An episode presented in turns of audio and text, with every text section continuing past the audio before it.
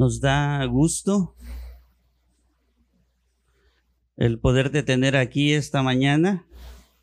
En verdad que qué bueno que, que hemos ido entendiendo que el domingo es,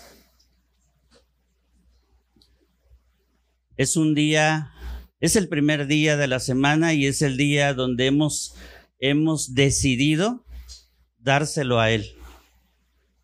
En algún momento nos quedábamos a descansar, pero cuando en nuestras vidas las cosas van cambiando y empiezan a girar alrededor de la persona de Cristo, pues eso quiere decir que todas esas decisiones pues pasan por nuestro entendimiento. ¿Y van a salir las niñas? Sí, van a salir, ok, salgan las niñas. Y aquí quedan cuatro lugares este, libres enfrente. Si alguien gusta, si tiene bien eh, tomar esos lugares, bueno, pues adelante.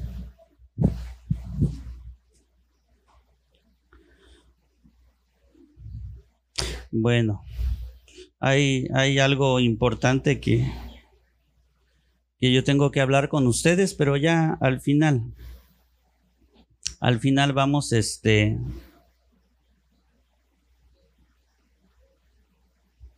Vamos a ir, este, ya se los comentaré, ¿no?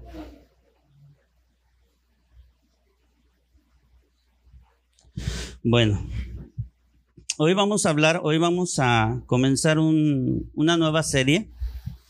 Para los que no sepan, las series de enseñanzas o las enseñanzas las tomamos por series hablamos un solo tema durante dos, tres o hasta más semanas, de acuerdo a la hasta donde querramos ir a entender.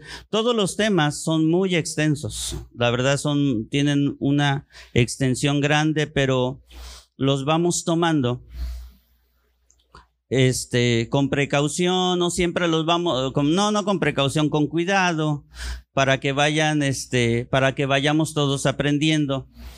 Y después, durante, pasan meses o quizá pasa un año y volvemos a tomar nuevamente el mismo tema, ¿sí? Este, si oyen que caen así como piedritas arriba, son jobos, y es que tenemos un nuevo habitante acá arriba, que es una ardilla. Entonces está dedicando a tumbar los jobos, y bueno, vamos a estar así oyéndolo, escuchándolo, ¿sale? Bueno, entonces, este, hoy vamos a comenzar una nueva serie que se llama Ponos. Ponos es una palabra griega que significa mal. También significa heridas pero vamos a, vamos a centrarnos en la palabra mal. Y para llegar a esta palabra, a este concepto, vamos a hacer, en esta enseñanza vamos a hacer un tránsito. Prometo, este, que lo voy a tomar así con, tratar de tomarlo con rapidez para llegar al punto ponos. Y vamos a comenzar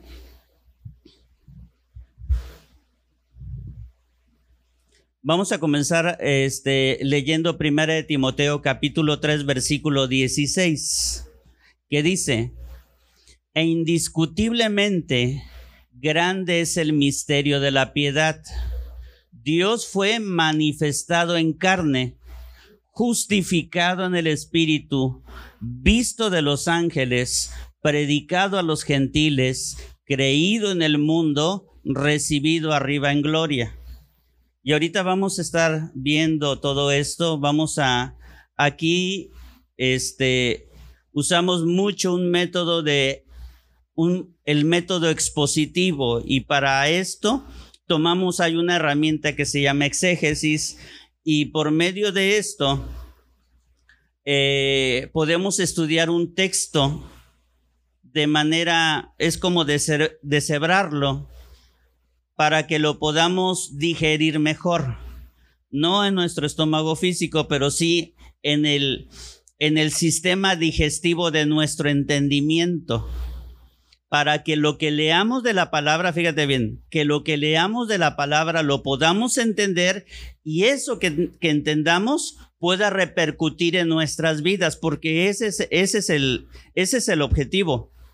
O sea, no estamos reunidos aquí solamente como, como quien viene y se va y seguimos nuestra vida igual que siempre. No es así.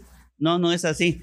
Venimos, entendemos lo que Dios habla por medio de su palabra y eso tiene que transformar áreas de nuestras vidas.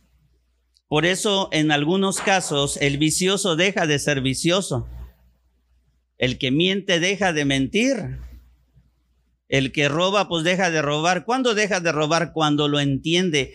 Cuando esta palabra de Dios viene y te confronta y no solamente te confronta, sino que te transforma. Entonces vamos para allá. Y este pasaje es un pasaje que escribe el apóstol Pablo, es una carta que escribe el apóstol Pablo a un joven llamado Timoteo. Timoteo era un, pastor y era muy joven. Y Pablo lo que hacía con Timoteo era lo que ahorita hacen o lo que ahorita se llama mentoreo. O sea, le enseña a Pablo, lo empieza a guiar, a aconsejar lo que no tiene que hacer y lo que tiene que hacer. Y en esta primera carta se nos da a conocer el misterio de la piedad. Entonces, vamos a partir para poder llegar al ponos.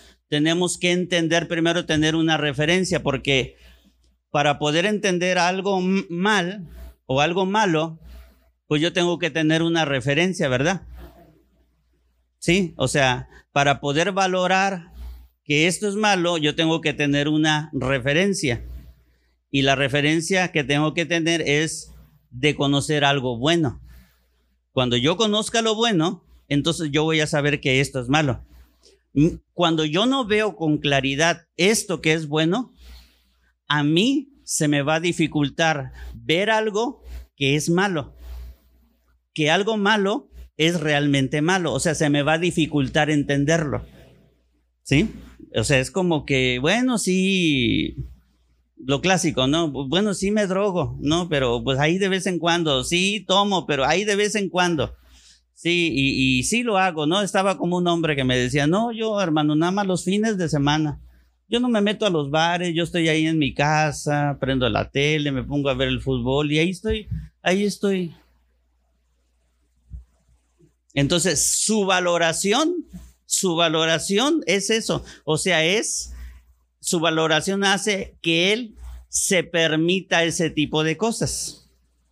Entonces, muchos, eh, no es que yo no soy alcohólico. Bueno, tú como sabes que no eres alcohólico. Entonces, necesitamos tener una referencia para poder saber cuándo hay algo que es malo. Y vamos a partir entendiendo este pasaje de Primera de Timoteo 3:16 cuando habla del misterio de la piedad. Este, este, e, este pasaje es un himno, es una canción para que me entiendas.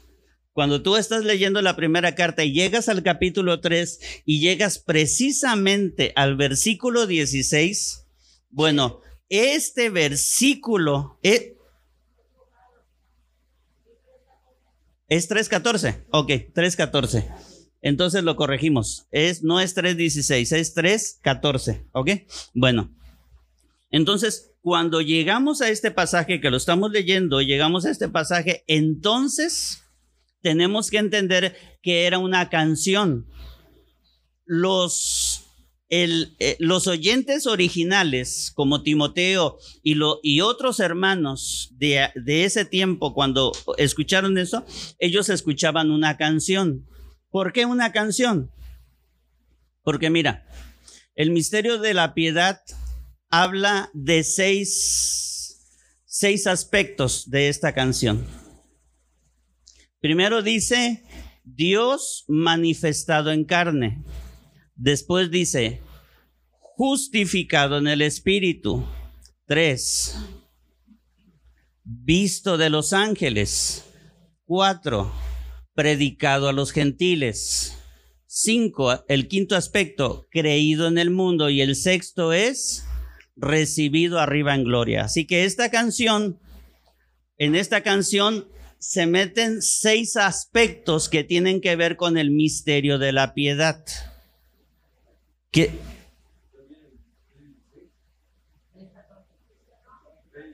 ¿Está bien? 3.16. Ah, ok. Ok, entonces está bien, 3.16. Bueno, entonces, entonces, eh, vemos estos seis aspectos que componen esta canción. Pero hay más cosas que podemos descubrir ahí. Número uno, que hay tres cosas que se relacionan. Por ejemplo, Dios, cuando dice el primer aspecto, la carne, está relacionado con los gentiles y los gentiles con el mundo. Sí, esos, esas tres cosas o esas dos líneas unen tres aspectos que tienen que ver con, con nuestra vida, contigo, con tu vida y mi vida, o sea, con las cosas aquí terrenales, ¿sí? La carne, los gentiles y el mundo. La palabra gentiles, para los que no entiendan, una persona que no era judío, que fuera de la nacionalidad que fuera, se le llamaba gentil, ¿sí? Entonces, para que lo entiendas. Entonces, hay tres aspectos aquí este, que están enlazados, carne, gentiles y mundo. Y hay otras tres, que es justificado en el espíritu o espíritu, y está relacionado con los ángeles. Y los ángeles están relacionados con la gloria. Y esos tres, estos otros tres, tienen que ver con las cosas celestiales. Primero las cosas terrenales y después cosas celestiales. Y hay una y hay un contraste que nosotros vemos en esta canción, porque mira, la carne y el espíritu. Cuando hablamos de carne, estamos hablando de la vida que el hombre tiene sobre la tierra, de la vida que nosotros vivimos y que nos lleva a pecar, que nos lleva a fallar. Eh, es el tipo de vida que vivimos eh, sin la influencia de Dios. Sin, e, es, es la vida normal de toda la gente, que cada quien vive su vida como, como a, como como a ellos les parezca, ¿no? O sea, vivimos así, todos hemos vivido en algún momento así. O sea, hemos vivido la vida a como nosotros nos parezca, bajo nuestros valores morales y éticos. Entonces, a eso se le llama carne, ¿sí? A eso se refiere. Entonces, hay un contraste ahí de la carne con el espíritu. Sale, la carne es débil, pero el Espíritu Santo, está hablando del Espíritu Santo, es el que imparte fortaleza. Ese es el contraste de que nosotros en la vida terrenal, cuando vivimos en la carne, somos débiles. O sea, no tenemos la fortaleza para enfrentar las tentaciones y mucho menos para vencer los pecados, pero del Espíritu Santo viene la fortaleza a nuestras vidas para cambiar esas cosas cuando nos encontramos con Cristo. Ahora, hay otro contraste que son los ángeles con los gentiles. O sea, los ángeles, lo celestial, y los gentiles, lo terrenal. Luego otro, el mundo, o sea, el mundo aquí abajo, en contraposición con lo celestial, que es la gloria. Entonces, si se dan cuenta, es un contraste de abajo y arriba, abajo y arriba. La carne y el espíritu, ¿sí? La gente aquí abajo y los ángeles. Entonces hay una, hay una, hay un, hay un contraste en esta canción. Ahora, esas, esas cuatro líneas que, que tú ves ahí forman dos X. Y en el griego, la X se pronuncia chi. Y esa X, de esa X se deriva una palabra que es, que en español suena quiasmo. Ah, ponme así atención para que vayas entendiendo por qué te estoy diciendo, por qué salgo con todos estos rollos. De esa X, que es chi en griego, procede la palabra quiasmo. Y quiasmo es una forma literal o es una forma retórica con que se manejan las palabras para darles una belleza, un toque de belleza.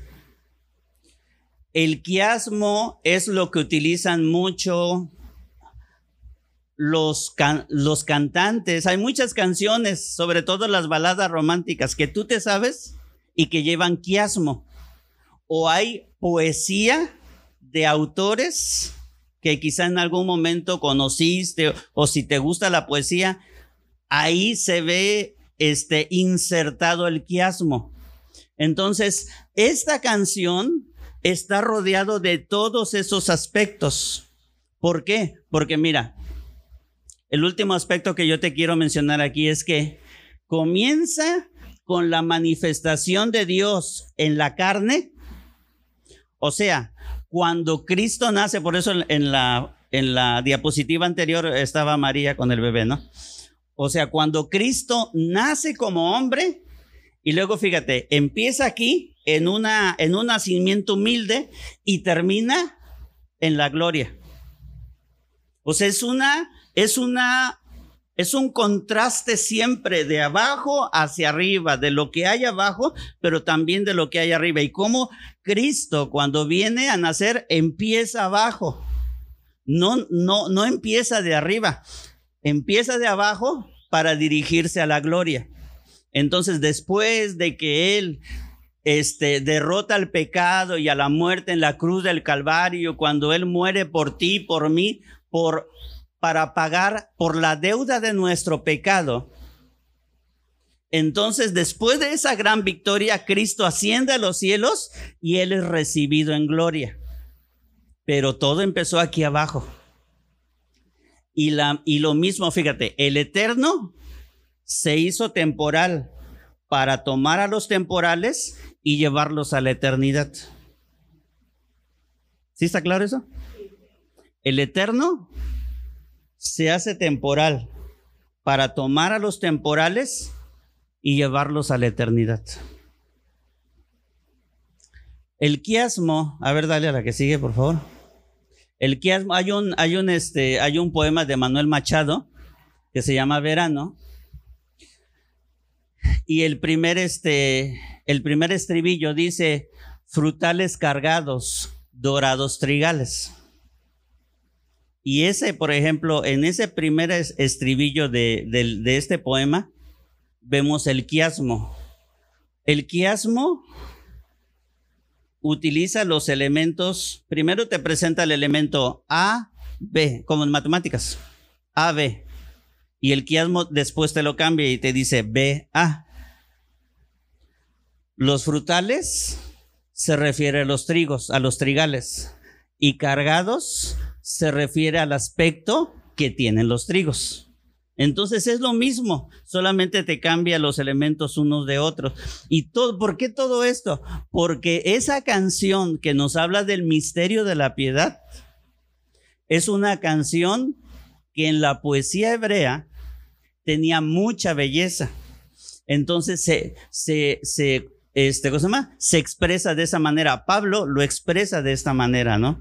Así que no era nada más escribir por escribir, sino que en mucha de la, de la palabra de Dios que tú vas leyendo, te vas encontrando con canciones. Cuando tú abres el, el Evangelio de Lucas, y empiezas a leer acerca del nacimiento de Cristo, del anuncio a los pastores, etcétera, de cómo Zacarías, lo que dice él, cuando se le anuncia a Elizabeth que estaba embarazada de Juan el Bautista, cuando a María se le aparece el ángel Gabriel y le anuncia que está embarazada o que se iba a embarazar, y le, todo eso son canciones, son puras canciones.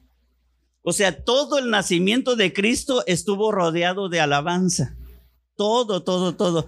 Entonces, el misterio de la piedad no tenía que estar de otra manera, o sea, este, reflejado, proyectado, sino era a través de una canción.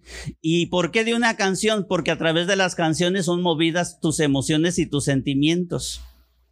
O sea, cuando tú escuchas una canción allá afuera, con una canción o te pones romántico o te pones frenético. Yo no sé qué pasaría, yo no creo, yo lo dudo mucho, que en algún momento vayas a estar en un concierto de, bueno, en un grupo antiguo, en un concierto de Iron Maiden y te vayas a poner bien romántico. O sea, yo la verdad no lo creo, sí.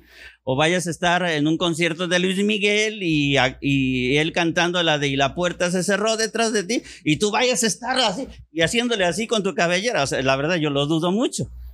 ¿Por qué? Porque las canciones mueven, mueven nuestros sentimientos y nuestras emociones y mueven nuestros pensamientos. Esa es una cualidad muy fuerte que tiene la música. Pues Dios creó la música, amados. Y la música no nació aquí en la tierra, la música nació en el cielo. Dale. Dice Juan 8:18.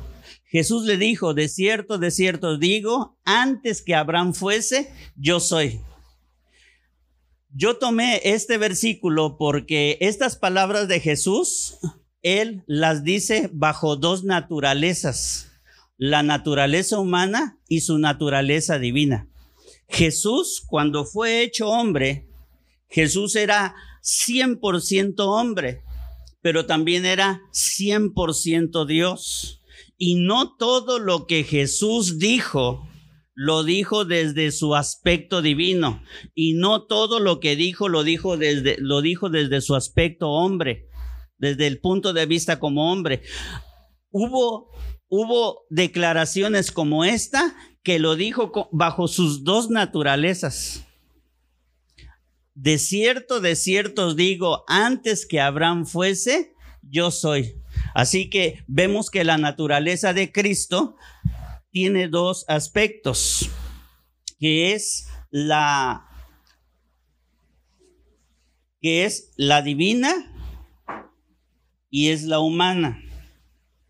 Y es que solamente solamente bajo estas dos naturalezas, la divina y la humana, fíjate bien, solamente así Cristo podía cumplir, o un hombre, perdón, un hombre podía cumplir el plan redentor de Dios. Para que se cumpliera el plan redentor de Dios, tenía que, que ser una persona con estas dos naturalezas. No podía ser un hombre. No, no podía ser un hombre. Tenía que ser un hombre que tuviera también una naturaleza divina. ¿Para qué? Para que el valor redentor fuese una realidad. Así que es por eso que en la antigüedad, en el Antiguo Testamento, los sacrificios de los animales no podían alcanzar un sacrificio perfecto. Antes de que Cristo naciera, en el templo y luego en el tabernáculo, más para atrás, el tabernáculo era una tiendita donde afuera de la tiendita, adentro estaba el arca del pacto, donde bajaba Dios y hablaba con el sumo sacerdote y afuera había un lugar que era el lugar de sacrificio. Y una vez al año se sacrificaba ahí un animal por los pecados del pueblo. Y el otro año se tenía que sacrificar otro animal, animal por los pecados del pueblo. Y luego al otro año tenía que ser lo mismo y lo mismo y lo mismo y lo mismo. ¿Y por qué tanto sacrificio?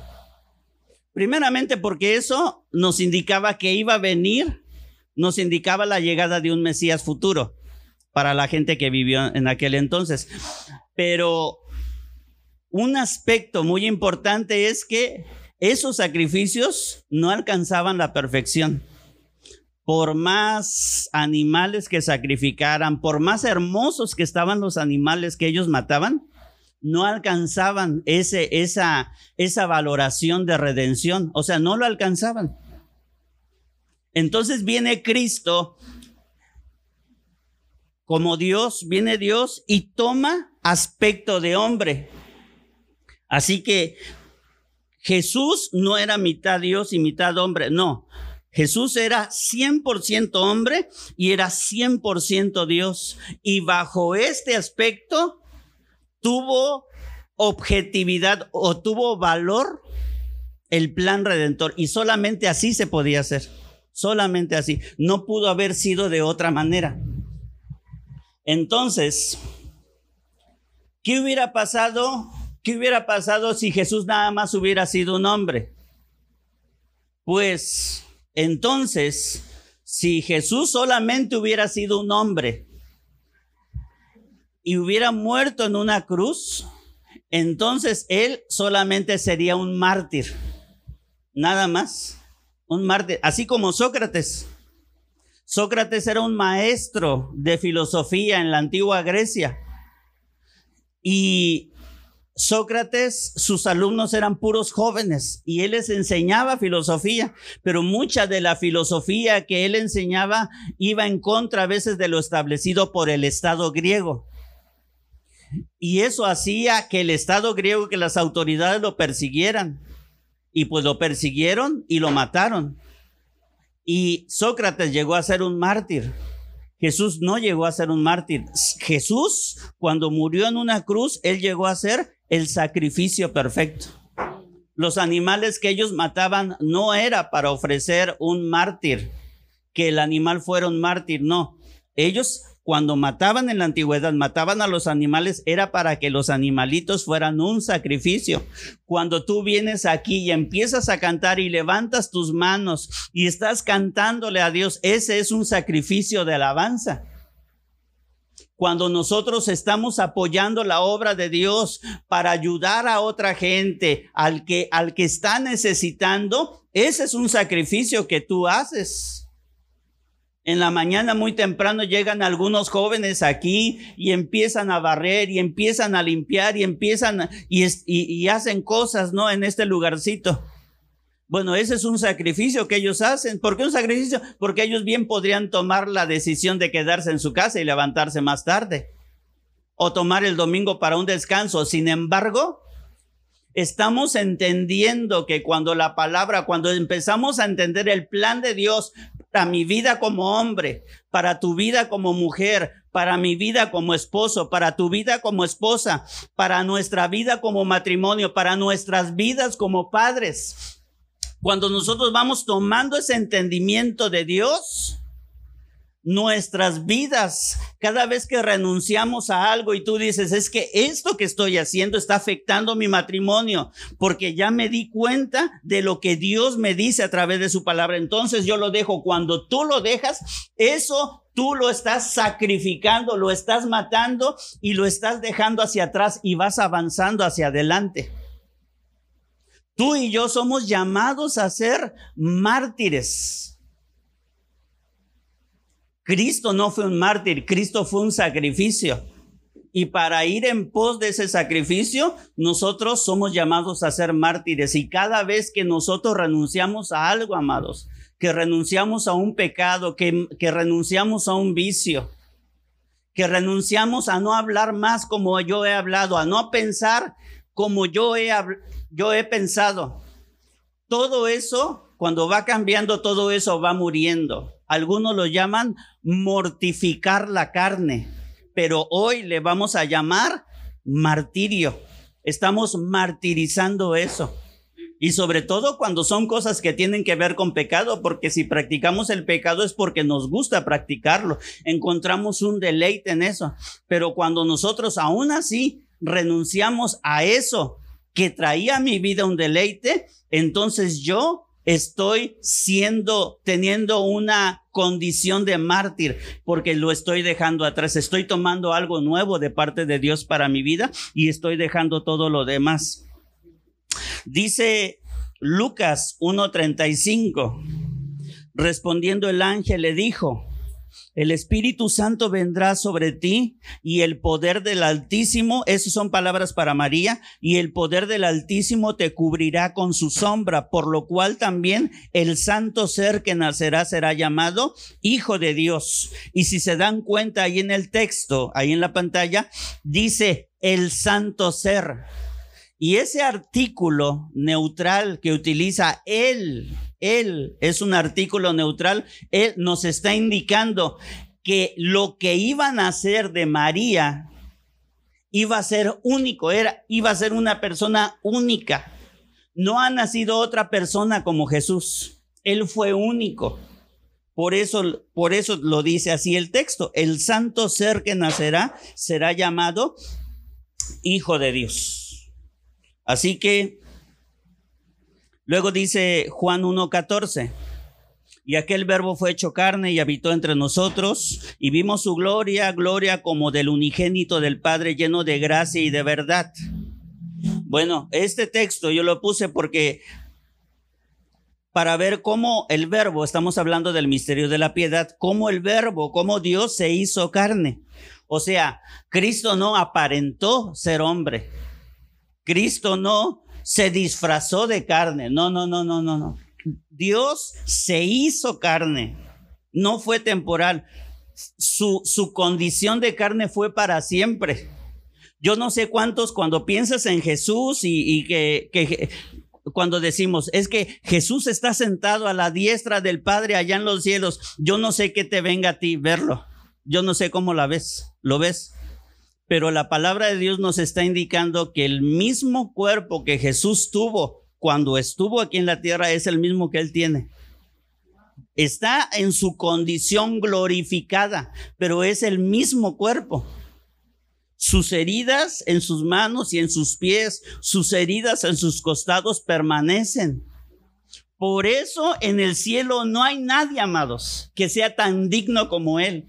Cuando nosotros nos vamos al libro de Apocalipsis y nos damos cuenta de que hay unos sellos que se tienen que abrir para que se vayan cumpliendo las cosas futuras. Y dice, está el apóstol Juan viendo la visión del Apocalipsis y al lado de él está un anciano y, viene el anciano, lo lleva y le dice, mira, aquí están estos libros, pero estos libros están sellados, dice. Y la verdad no se ha encontrado a nadie aquí en el cielo, ni en la tierra, ni debajo de la tierra que sea digno para abrir los sellos. Y dice el texto bíblico que Juan empieza a llorar. Y cuando empieza a llorar, el anciano en ese momento le dice, mira, pero ahí está uno él sí es digno y voltea a ver y lo que mira es un cordero como inmolado. ¿Por qué Cristo es digno para abrir esos sellos? Porque solamente Él fue inmolado. El que murió en la cruz no fue el Padre. El que murió en la cruz no fue el Espíritu Santo. El que murió en la cruz fue el Hijo. Y su sacrificio fue redentor. O sea, para rescatarnos de un gran mal que se llama pecado. El pecado, amados, es tan serio para Dios, es un tema tan serio de Dios y fue un tema que vino a golpear tanto la creación de Dios que el Hijo que Dios tuvo que hacerse carne y pagar ese precio de morir en una cruz por ti y por mí para rescatarnos del pecado. Entonces, eso mismo es lo que es esas misma, ese mismo cuerpo es el que conserva a Cristo, pero glorificado. Dice Lucas 24. Entonces, justo mientras contaban la historia, de pronto Jesús mismo apareció de pie en medio de ellos. O sea, ¿quiénes son ellos? Los discípulos. Y viene Jesús y les dice, la paz sea con ustedes.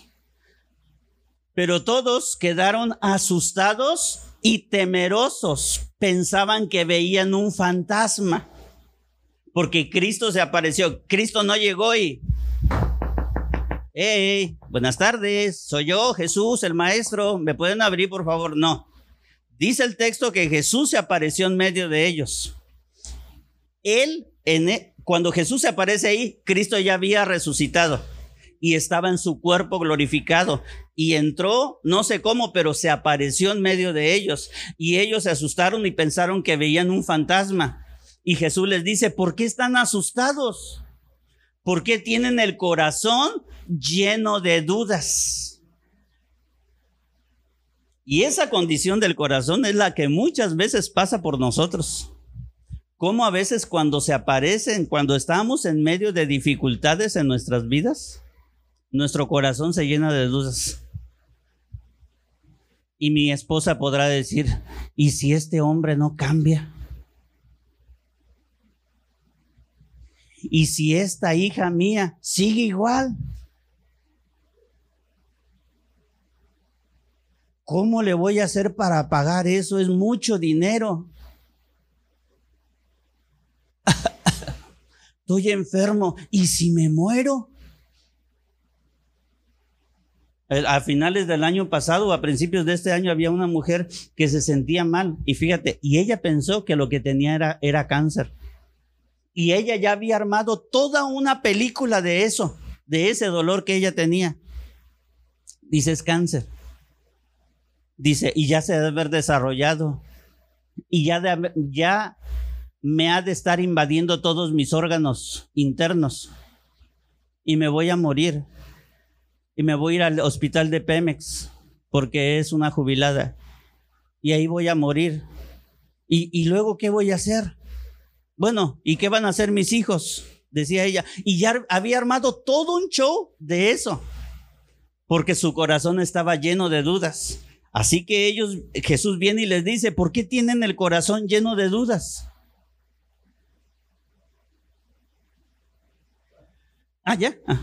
Miren mis manos. Miren mis manos. Es que apareció nada más así. Ya mi corazón estaba llenando de dudas. Miren mis manos. Miren mis pies. Les dijo Jesús. Pueden ver que de veras soy yo. Fíjense, miren mis manos y mis pies. ¿Por qué les señaló eso? ¿Por qué no le señaló su cara, su cabello? Míreme, aquí estoy yo. Siempre nosotros le hacemos así, ¿verdad? Aquí estoy yo, yo te estoy, o sea, yo, no. Pero dice, miren mis manos y miren mis pies, porque aunque Cristo ya había resucitado, sus manos y sus pies conservaban la evidencia de su sacrificio. Dice, tóquenme y asegúrense de que no soy un fantasma, pues los fantasmas no tienen qué? Como ven que yo tengo. Y mientras hablaba, él les mostró sus manos y sus pies. Y yo creo que los discípulos se quedaron, sí, ahí están los, los hoyos de los clavos y en sus pies también. Bueno, aún así, ellos seguían qué? O sea, es mucha incredulidad, ¿verdad? Y nosotros a veces llegamos a ese nivel de incredulidad, a veces no creemos cosas. Le creemos más a las circunstancias que vemos que a Dios. Dios es lo más seguro, amados, que tú puedes tener en tu vida. Pero a veces las circunstancias, las, las adversidades que están a nuestro alrededor nos impactan más que las promesas de Dios a nuestras vidas. Aún así ellos seguían sin creer y llenos, pero llenos de alegría y asombro. Entonces les preguntó, ¿tienen algo que comer? Le dieron un pedazo de pescado asado y él lo comió mientras ellos miraban. Entonces dijo, cuando estaba con ustedes, antes les dijo que tenía que cumplirse todo todo lo escrito acerca de mí en la ley de Moisés, en los profetas y en los salmos. Entonces les abrió la mente para que entendieran las escrituras. Pero fíjate bien, Cristo les abrió el entendimiento y eso debería ser parte de nuestra oración. Tú le deberías decir a Dios. Cuando se llena de dudas nuestro corazón, cuando nuestro corazón se llena de temor, cuando tenemos un corazón lleno de angustia o lleno de tristeza o lleno de preocupación o lleno de coraje o de rencor por alguna situación o de miedo o de cualquier otra cosa, tú deberías decirle al Señor, Señor, abre mi entendimiento, porque esta situación a mí me está golpeando mucho. Y fíjense, cómo Jesús, aunque estaba en su cuerpo glorificado, porque con ese cuerpo él ascendió a los cielos. Después de, después de esa escena, unos días después, él asciende a los cielos. Y así como ascendió, así sigue hasta hoy, con el mismo cuerpo glorificado. Y fíjate cómo, a pesar de que está glorificado, él cómo pudo comer. Bueno, a mí se me hizo extraordinario cuando yo lo vi. Yo dije, ¡hala! Jesús comiendo pescado.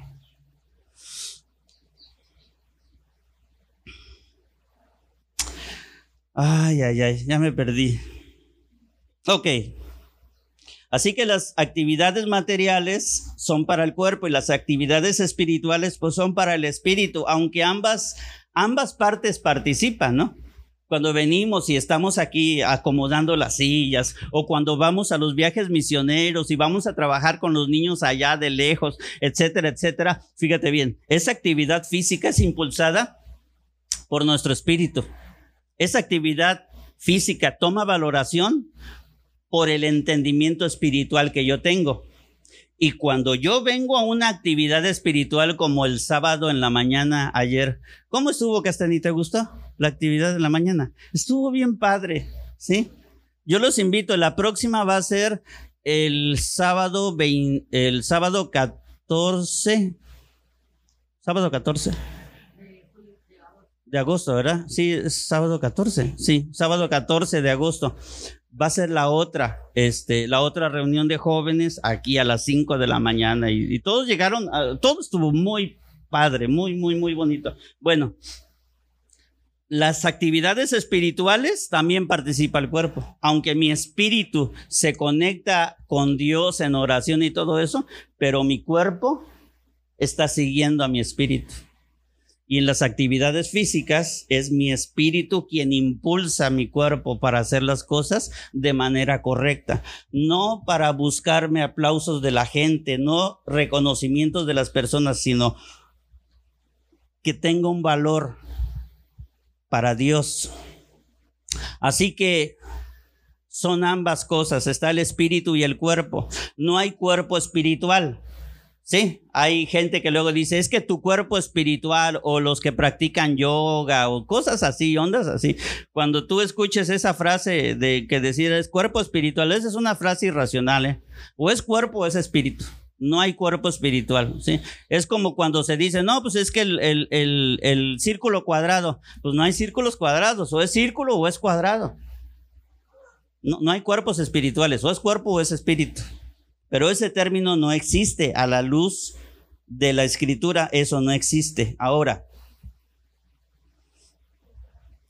¿cuál es el misterio de la piedad? De que Dios se hace carne. Dios el Padre tuvo una expresión y fue cuando nació Cristo.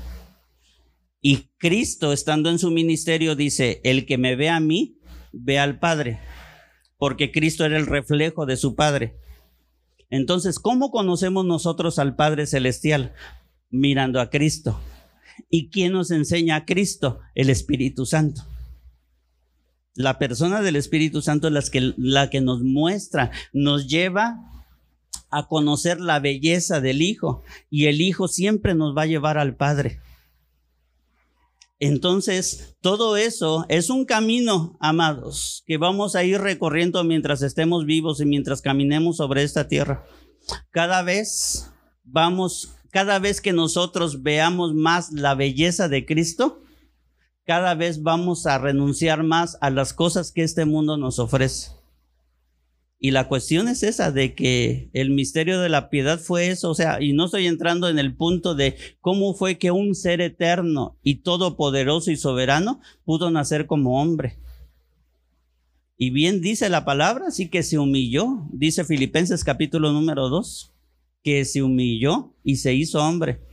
O sea, Cristo como Dios se humilló siendo hombre. Cristo como Dios se humilló siendo hombre. Luego, siendo hombre, se humilló, dice Filipenses 2, hasta lo sumo y se convirtió en siervo. Y de los siervos, el más bajo de todos los siervos. Así que fue una humillación que Cristo decidió tomar. Nadie mató a Jesús. Jesús puso su vida por ti, por mí no fueron, eh, no fue el sumo sacerdote el que mató a Cristo, ni fue el imperio romano, ni fueron los soldados, ni fueron los fariseos, ni los saduceos, no fueron los religiosos, no fue él. Él puso su vida por nosotros para rescatarte a ti y a mí del pecado. Y todo esto está envuelto en el misterio de la piedad. Entonces todo lo que Dios hizo fue bueno. Pero llegamos al misterio de la iniquidad. Hay otro misterio que es el misterio de la iniquidad. Así está el misterio de la piedad, está el misterio de la iniquidad, que dice, segunda de, de, Tesalonicenses 2, porque ya está en acción el misterio de la iniquidad, que hay quien al presente lo detiene. Ahorita voy a hablar de eso.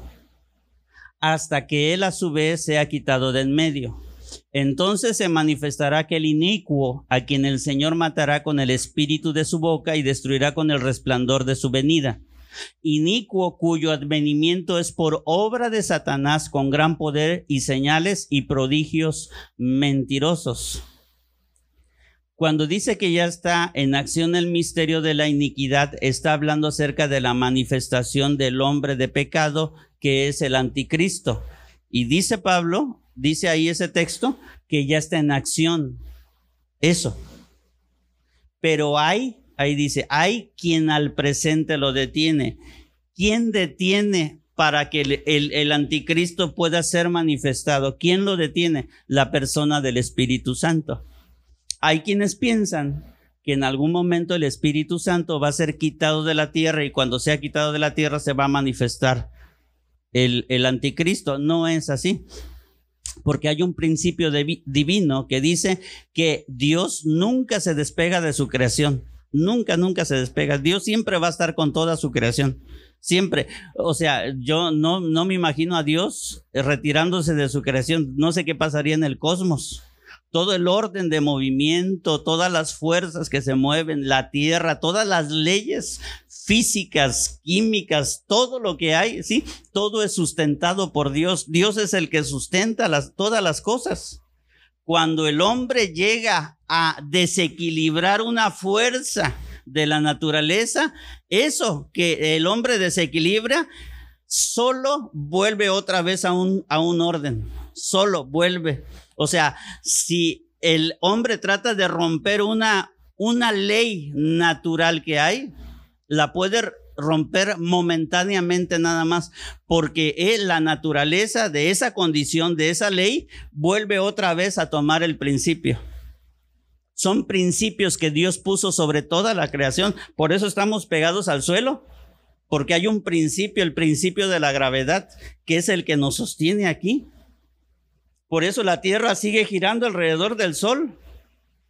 Sí, hay, un, hay, un, hay una fuerza este, centrífuga que lo jala hacia el sol, pero también hay otra fuerza centrípeda que lo avienta del sol y ambas fuerzas guardan, hacen que la Tierra gire alrededor del sol con un equilibrio y ninguna de esas fuerzas es más ni es menos, es exactamente la misma durante todo el tiempo que la, que la Tierra tiene girando sobre, sobre el sol y luego ella gira sobre su propio eje y luego ella y alrededor de la Tierra se mueve el único satélite que tiene y es un satélite que no cambia de, de cara. Eh, siempre vamos a ver la misma cara de la luna. ¿Qué pasaría si la, si la luna girara sobre su eje? Otra sería, se trastornarían todas las leyes, pero Dios estableció un orden en todas las cosas. Y hay un orden que Dios tiene para el momento en que se manifieste el anticristo y es cuando el Espíritu Santo no se va a quitar, el Espíritu Santo se va a hacer solamente a un lado para que se manifieste el hombre de pecado que es el anticristo y ese es el misterio de la iniquidad. Va a ser el punto más alto. Ahora,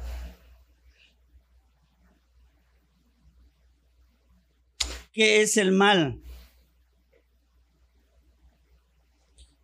¿Qué, qué es el mal? ¿Por qué existe mal?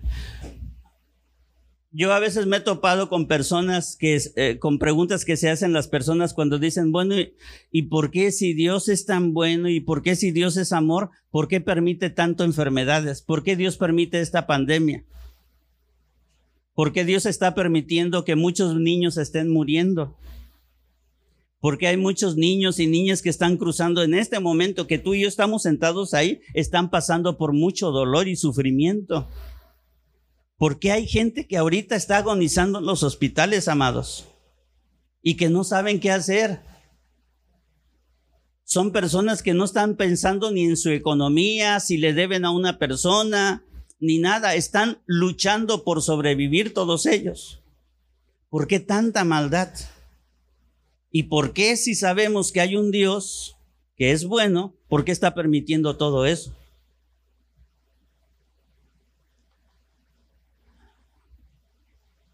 Dios es un Dios y a lo mejor lo que yo te hable, que no te voy a hablar nada de que la Biblia no diga, Dios es un Dios que es soberano. Dios hace lo que quiere, cuando quiere, con quien quiere. Hace todas las cosas. Y Dios un día permitió que el mal existiera. Un día Dios levanta un faraón en Egipto. Y ese faraón, cuando todos los hebreos estaban saliendo hacia la tierra prometida, a pesar de las diez plagas que Dios había traído sobre Egipto, aún así, y a pesar de que el primogénito, el primer hijo de Faraón, había muerto, con todo y su dolor, Faraón da la orden de que el ejército egipcio saliera y destruyera a los hebreos, los matara a todos. Y los hebreos iban los hombres, iban las mujeres, iban los jóvenes, iban los niños, iban los bebés y aparte llevaban sus carretas, llevaban a sus animales y llevaban mucho oro. Llevaban muchas riquezas y todo lo traían de Egipto. En ese entonces Egipto era la potencia mundial.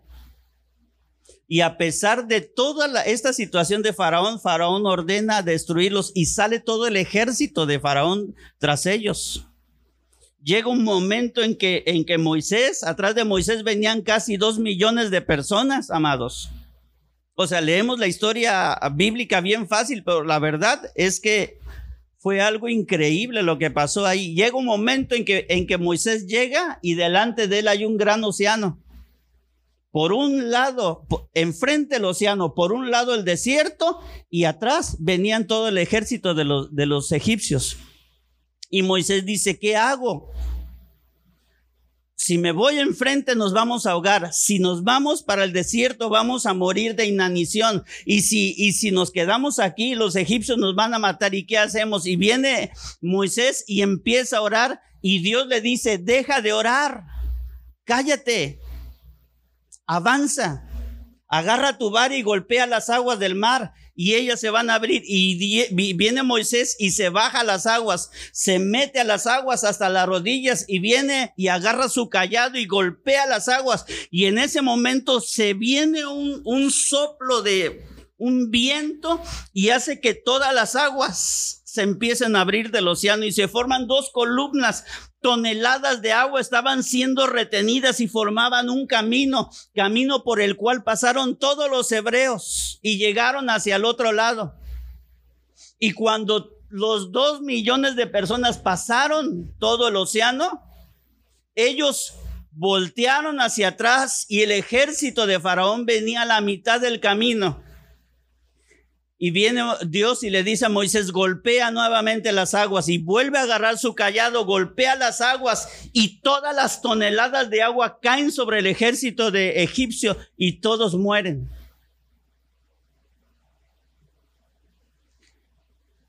Después, en ese momento, los hebreos empiezan a hacer una fiesta las muchachas hebreas empiezan a agarrar los panderos y empiezan a cantar a Dios y empiezan a cantar lo que habían pasado. Hay un canto que canta la iglesia cristiana que dice, hecho a la mar los carros del faraón. Bueno, ellas empezaron a cantar algo así. Lo que a mí me sorprende es cómo el corazón del hombre se desvió otra vez hacia el mal. ¿Qué es el mal? ¿Satanás es el mal? ¿Satanás es el mal? Satanás es el malo. Pero ¿qué es el mal? Porque fíjense cómo voy a empezar a hablar de Lucas. Ese niño está empezando a crecer y está aprendiendo muchas cosas, todavía no habla. Pero hace de unas semanas para acá, viene Ángel, su mamá, y le dice, Lucas, no hagas eso. Ah, no, le dijo, ven. Y Lucas voltea con su mamá y le dice, y todavía no, no sabe hablar. Y le dijo que no y no fue. ¿Quién le enseñó a él a, a tener una actitud de desobediencia. A eso me refiero, amados. ¿Qué es el mal? ¿Qué fue lo que pasó con Adán y Eva en el huerto? Porque mira, ellos siendo buenos, con una característica de santidad eh, y con inocencia, ya nadie sale inocente, ya nadie en la tierra nace inocente. Ese concepto es muy, es, no se compara con la inocencia que tenían Adán y Eva. Ellos eran inocentes. Bueno, ellos como estando en esa condición, deciden desobedecer a Dios. A ver, pásala, que siga, por favor.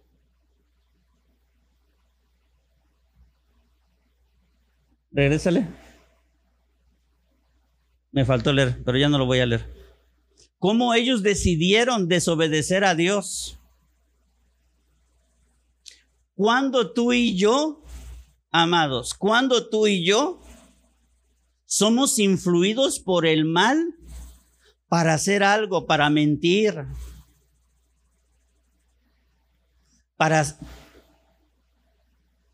para hacer una infidelidad, para desobedecer, para tratar de engañar y guardar mi apariencia delante de todos. Cuando eso logra contaminar mi corazón. Dice Jeremías capítulo 17, verso 9, engañoso es el corazón más que todas las cosas, dice, y perverso. Cuando nosotros cambiamos, dice Jeremías 2.13, porque dos males, repite conmigo, dos males. Repite conmigo, dos males. Fíjate lo que Dios dice del hombre, porque dos males ha hecho mi pueblo, se refiere al pueblo de Israel. Me dejaron a mí fuente de agua viva y cavaron para sí cisternas, cisternas rotas que no retienen agua. Fíjate lo que el hombre hizo. El hombre decidió dejar la fuente de agua para irse tras cisternas rotas tras vasijas que no podían retener agua, por más que le eches, por más que le eches, por más que hagas algo para ser feliz, por más que practiques algo, por más que quieras feliz, por más que quieras ser feliz con las cosas que este mundo te ofrece, nunca vas a tener una una una plenitud, una plenitud de gozo como Cristo la da. Porque cuando nosotros dejamos fuera el Señor, cuando, deja, cuando lo dejamos a Él, nosotros estamos adquiriendo para nosotros cisternas rotas donde no puede retener nada. Hay puras pérdidas. Empezamos a perder de manera personal.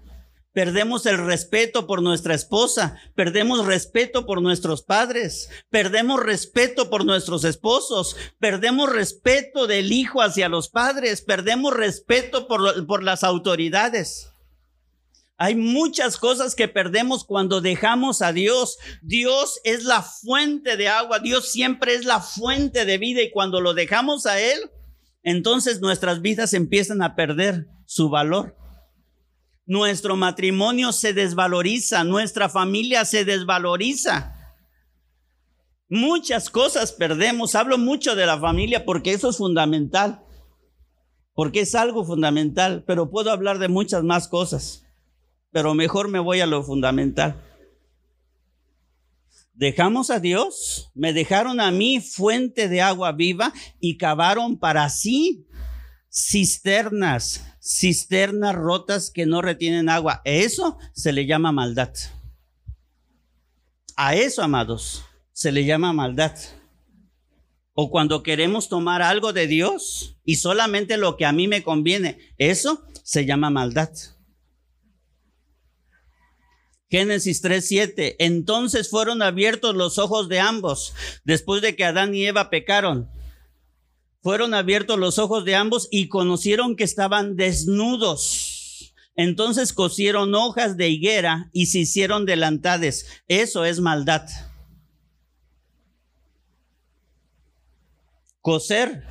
Lo que ellos hicieron, coser hojas de higuera y ponérselas como delantales, eso es maldad.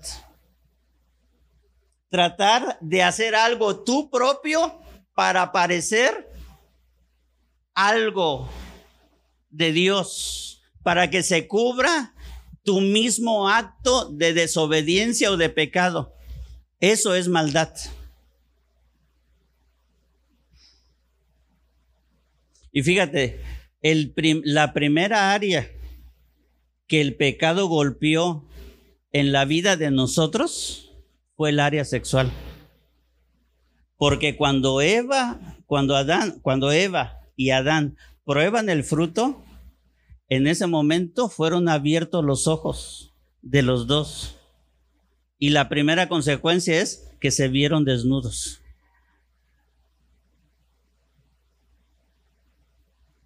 Y hablar de la, del área sexual es hablar de la parte más íntima de nosotros. No hay parte más íntima de nosotros si no es el área sexual. Es lo que hace que cuando un hombre se casa con una mujer, ambos, ambos sean una sola carne. Ya no son dos, ahora son una sola carne. Porque digo, Ángel y Abel crían a Lucas. Algún, día Lucas crecerá, será un joven, alcanzará sus metas y todo eso. Sí, pero un día se va a casar con una mujer. Y el vínculo que él va a tener con esa mujer que va a ser su esposa no es el mismo vínculo que tuvo con sus padres. Sus padres, Ángel podrá decir, es que es mi hijo, yo lo conozco bien pero realmente la que llega lo va a llegar a conocer bien a él, a Lucas, va a ser su mujer.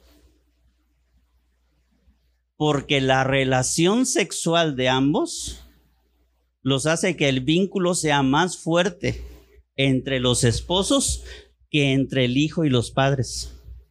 Y para nada estoy hablando de deshonrarlos ni de desobedecerlos. No, no, no, yo espero que me estés entendiendo. Por eso Dios dice, y ambos serán una sola carne, pero la primera consecuencia del pecado fue el área sexual. Y ellos, debido a ese pecado, ellos se cosieron, cosieron hojas, se hicieron vestiditos con hojas de higuera. Eso es maldad. Después de ese texto, viene Dios y decide matar un animal. ¿Qué culpa tenía el animal? Pues si los que pegaron fueron ellos, pero Dios viene y mata un animalito y les hace un, un vestido de pieles a ellos dos. A ellos dos. Y eso fue lo que cubrió su desnudez. El hombre no puede hacer nada, amados. Tú y yo no podemos hacer nada por nuestro pecado. El único que puede hacer las cosas es Dios. Por eso Cristo tuvo que tomar forma de hombre, nacer como hombre y morir en una cruz para pagar el pecado que tú y yo no podríamos pagar. Porque es un precio muy alto, muy, muy, muy alto. No lo podemos pagar. Entonces Dios viene y obra. Y desde ese momento ya estaba anunciando el misterio de la piedad. La que sigue. Hechos 5.2. Había cierto hombre llamado Ananías, quien junto con su esposa Zafira, vendió una propiedad y llevó solo una parte del dinero a los apóstoles, pero afirmó que era la suma total de la venta. Con el consentimiento de su esposa se quedó con el resto. Y después de ese versículo, dice, eh, estaba con Pedro y viene Ananías y dice, mira, este, Pedro, hermano Pedro, mira, aquí está el dinero, ya vendimos una propiedad y este, yo traigo el dinero aquí a la iglesia, te lo voy a dar a ti, te lo voy a dar a ti. Y le dice Pedro, ¿eso es todo? Sí, eso es todo. Y entonces es cuando Pedro le dice, Ananías, ¿a quién crees que estás mintiendo? No, les, no me estás mintiendo a mí, le estás mintiendo al Espíritu Santo. Ananías, pues si era tu propiedad, ¿no te podías haber quedado con ella? O vendiéndola, ¿no te podías quedar tú con el dinero? Pues si era tuyo, el problema no era ese. era tu propiedad y si la vendías, ese dinero de la venta era tuyo. ¿Por qué vienes y me dices que eso es todo cuando no es cierto? Es como cuando vienes y diezmas y dices, ¿ese es tu diezmo? Sí, sí es. ¿Y si no es el diezmo? ¿Cuál es el diezmo de mil pesos? Pues cien pesos, ¿no? Pero si yo doy 99 pesos, ¿es el diezmo? Pues matemáticamente no, pues no. Pues este cuate viene y en ese momento Pedro le dice, ya no tengo el texto ahí, pero dice, ¿por qué dejaste que Satanás llenara tu corazón? O sea, algo tuvo que haber ahí el malo. ¿Por qué dejaste que Satanás llenara tu corazón? Y en ese momento Ananías, ¡zas! cae muerto. Y al ratito, ah, y vienen los muchachos y agarran a, Ananías y se lo llevan afuera y lo entierran. Y al ratito llega Zafira. Ay, ay, ay, ya llegué. No, no han visto a, mi esposo Ananías. No, no, no, Y ahí estaba Pedro. A ver, ven, Zafira. Le digo, ¿qué pasó? ¿Ya vendieron el terreno? Sí. Si ya te lo vinieron a, a dejar todo el dinero. Tú también estás mintiendo. Y en ese momento, ¡sa! se cae Zafira muerta también. Bueno, ese tipo de actitudes, eso es maldad.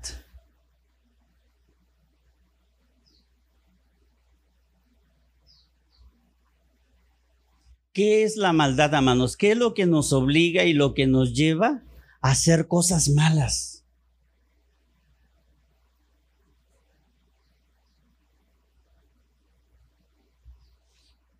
Me topo con la señora, la clásica que dice, déjenlo, déjenlo, sí robó, mi hijo robó, pero es un muchacho bueno, ¿por qué le hacen eso? Pues señora acaba de robar. Sí, pero es que es un buen muchacho, es un buen muchacho, dice la señora. El tipo traía un arma y acaba de asaltar y le dio un tiro al tendero. Y la señora viene llorando diciendo que su hijo es bueno. ¿Por qué, amados, nos inclinamos a la maldad? Quiero cerrar esta enseñanza y vamos a terminar con una canción. Me gustaría que este Abel y Ángel estuvieran aquí. Y yo quiero cerrar esta enseñanza con esto. Y yo quisiera que tú lo meditaras durante estos días. Porque si vamos a calificar algo de bueno o de malo, debemos que tener una referencia. Nuestra referencia de bondad siempre va a ser Dios. Nuestra referencia de perdón siempre va a ser Dios. Si lo tomamos a Él, Dios nos va a dar claridad de nuestro entendimiento para calificar si lo que yo estoy haciendo en verdad es algo bueno o es o lleva otra intención mala. Porque la maldad no solamente te hace hacer cosas malas, a veces la maldad te hace hacer cosas buenas, pero con aroma de maldad.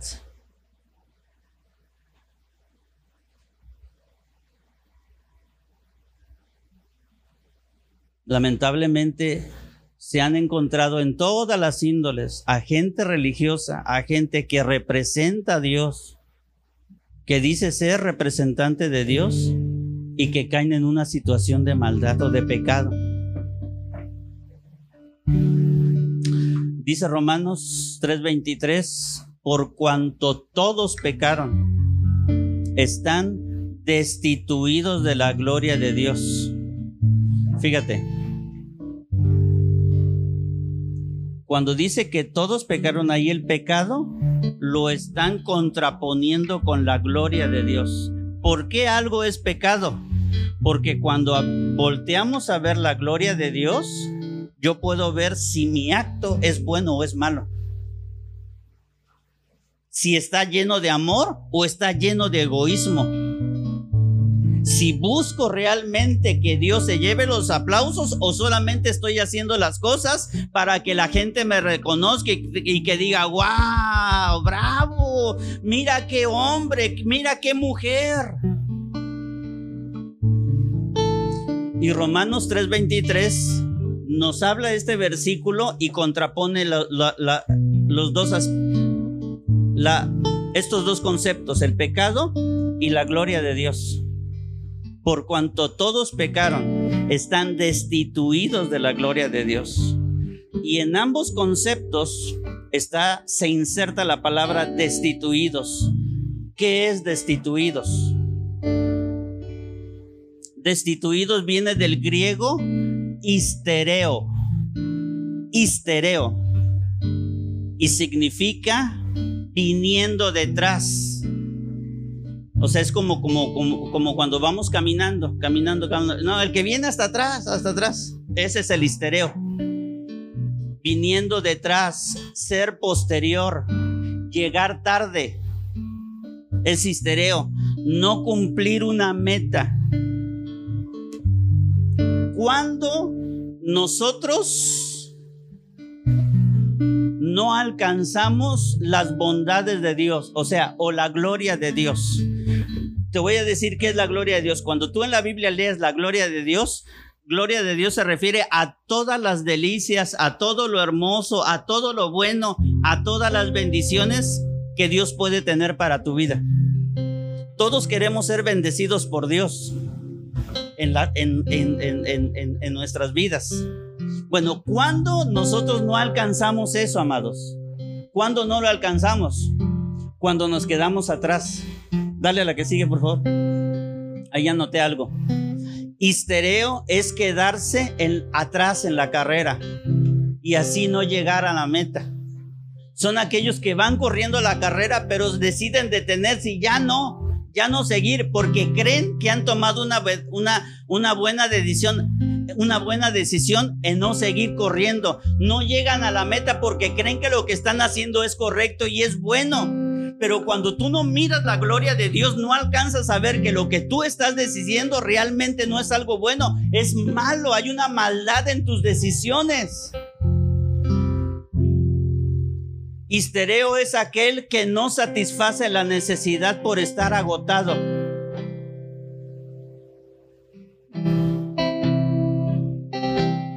Ay, otra vez mi mamá me está pidiendo a mí, su hija, que haga esto. Ay, yo no lo voy a hacer. No lo hace porque está agotada para alcanzar esa obediencia. Ya no obedeces porque te sientes muy agotado es vivir en estado de carencia, de insuficiencia y privación por perderse de lo vital. Y cuando hablamos de vital, pues estamos hablando de vida. Es vivir en estado de carencia, insuficiencia y, privación por perderse de lo vital. Es ser inferior en poder, influencia y rango. Todo eso nos habla la palabra histereo. O sea, estar destituidos. Cuando no alcanzamos la gloria de Dios? Cuando nuestro corazón permitimos que se albergue la maldad. No alcanzamos las glorias para nuestros matrimonios, amados. Y podemos así llevarnos las años y años y años y años y años y todas las cosas.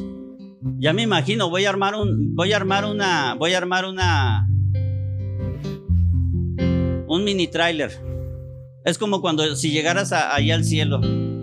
Señor, yo, ¿por qué viví este tipo de, de vida en la tierra, en mi familia, en mi matrimonio? ¿Por qué? Porque nunca quisiste mis cosas, te va a decir el Señor. Nunca los quisiste. Mira, y te va a abrir estoy inventando, ¿eh? Va a abrir una gran puerta. Y mira, todas estas cosas eran para tu matrimonio. Todo esto era para tus hijos, era para tu familia y tú no los quisiste. Dios, en la gloria de Dios, nosotros encontramos todas las cosas que tú y yo necesitamos mientras vivamos aquí en la tierra. Vivimos en aflicción, vivimos en, tristeza, vivimos en estrés, vivimos en depresión, vivimos en enojo, en rencor o en rencillas, porque no hemos sabido alcanzar la gloria de Dios, Porque nos cansamos, nos cansamos, te rindes tú. No, yo ya estoy cansado. No, no, yo ya estoy cansado. Vas para allá. Vida familiar. Allá está la gloria de Dios. Cada vez que vas avanzando te vas encontrando más de la gloria de Dios, más de la gloria de Dios. Pero hay un momento en que vas y dices, ay, no, ya, ya me cansé. Ya, oye, ya no, ya quiero renunciar, mejor me voy. Y te vas alejando. ¿Y sabes por qué te quedas? ¿O sabes por qué te alejas? Porque crees que estás haciendo algo bueno. Pero la verdad es que estás desechando al que es la fuente de agua viva para tu vida.